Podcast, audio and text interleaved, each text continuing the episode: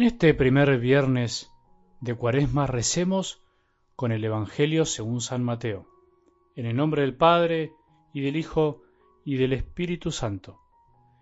Jesús dijo a sus discípulos, les aseguro que si la justicia de ustedes no es superior a la de los escribas y fariseos, no entrarán en el reino de los cielos. Ustedes han oído que se dijo a los antepasados, no matarás, y al que mata debe ser llevado ante el tribunal. Pero yo les digo que todo aquel que se irrita contra su hermano merece ser condenado por un tribunal, y todo aquel que lo insulta merece ser castigado por el Sanedrín, y el que lo maldice merece la gehenna de fuego. Por lo tanto, si al presentar tu ofrenda en el altar te acuerdas de que tu hermano tiene alguna queja contra ti, deja tu ofrenda ante el altar Ve a reconciliarte con tu hermano y sólo entonces vuelve a presentar tu ofrenda. Trata de llegar enseguida a un acuerdo con tu adversario mientras vas caminando con él, no sea que el adversario te entregue al juez y el juez al guardia y te pongan preso. Te aseguro que no saldrás de allí hasta que hayas pagado el último centavo. Palabra del Señor.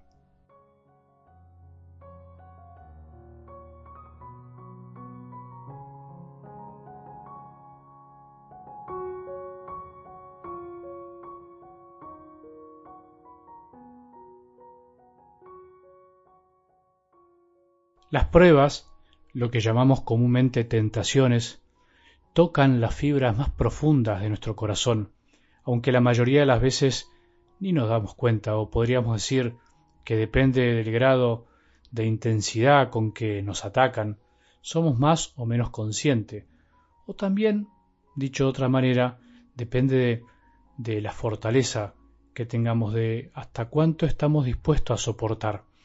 Generalmente o popularmente se relaciona la tentación como una invitación a hacer siempre algo malo directamente, y en cierto sentido es verdad. Sin embargo, no hay que olvidar que muchas tentaciones o pruebas, como se dice, son bajo apariencia de bien, tomado de San Pablo, que literalmente lo dice. Su táctica no debe sorprendernos porque el mismo Satanás se disfraza de ángel de la luz. Esto quiere decir que por un lado son más difíciles de detectar y por otro, como consecuencia, somos más propensos a caer. El demonio se mete en esos recovecos del alma, de nuestro corazón, donde dudamos, en donde somos más frágiles, en esos momentos en donde estamos sufriendo, cuando, como dijimos, somos más vulnerables, justamente para hacernos equivocar el rumbo. Cuanto más cerca estamos de la luz, de la vida, del camino con mayúscula que es Jesús, más sutiles son las propuestas del demonio. Y es por eso que podemos encontrar personas muy cercanas a Jesús, pero que pueden caer profundamente, como vos y como yo. Nadie está exento. Por eso, el que se cree muy seguro, cuídese de no caer, dice también San Pablo.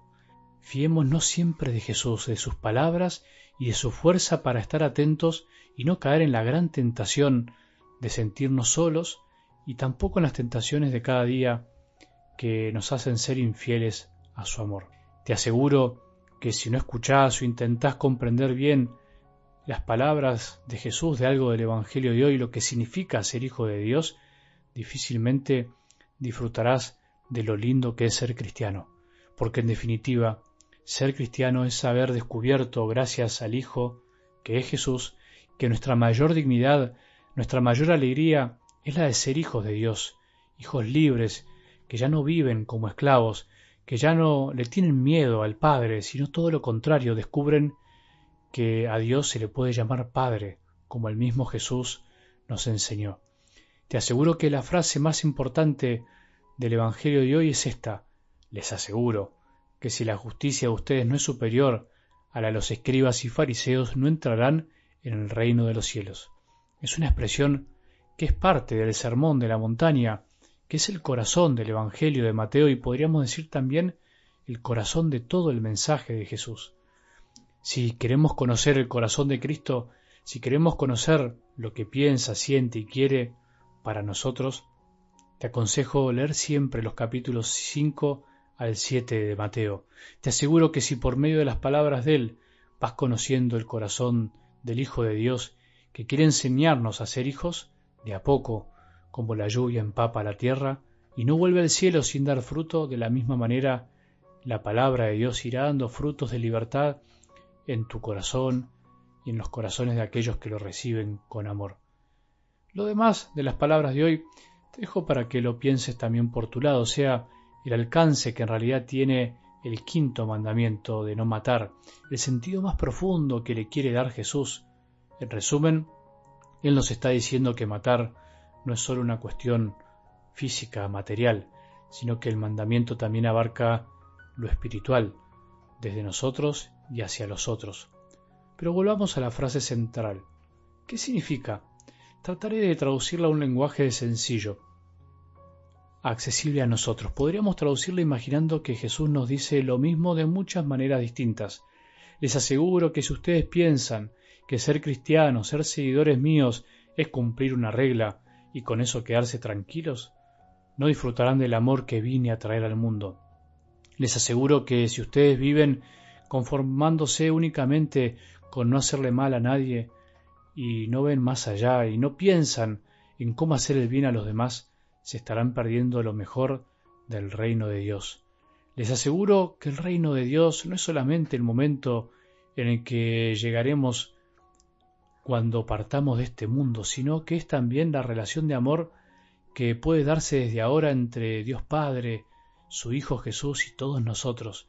Y por eso cuando nos olvidamos de esto, nos estamos perdiendo una parte. Les aseguro que el fariseísmo, el vivir la fe como un simple cumplir, como un querer solo vivir para nosotros, es algo mucho más común de lo que ustedes creen y por eso vengo a enseñarles la verdadera libertad. Vengo a enseñarles que si no dan un salto, se van a perder lo mejor. Les aseguro que si creen que la santidad, la justicia es algo que se van construyendo ustedes mismos al ritmo de su propio esfuerzo, jamás disfrutarán la alegría de ser salvados, de recibir desde lo alto la fuerza para no sólo cumplir los mandamientos así nomás, a secas, sino que además ir mucho más allá, la alegría de no calcular, la alegría de amar no por obligación, sino con libertad. Y para terminar, les aseguro que esto hay que pedirlo, hay que pedir esta gracia si estamos estancados en una fe que ya está casi muerta, sin fuerzas, una fe que se quedó sin respiración, porque no comprendió lo que significa ser cristiano, porque nos enseñaron mal o porque nunca lo comprendimos. Les aseguro que si lo pedimos, el Padre nos lo dará. Acordémonos que tenemos que aprender a pedir siempre lo mejor. Que tengamos un buen día y que la bendición de Dios, que es Padre misericordioso, Hijo y Espíritu Santo, descienda sobre nuestros corazones y permanezca para siempre.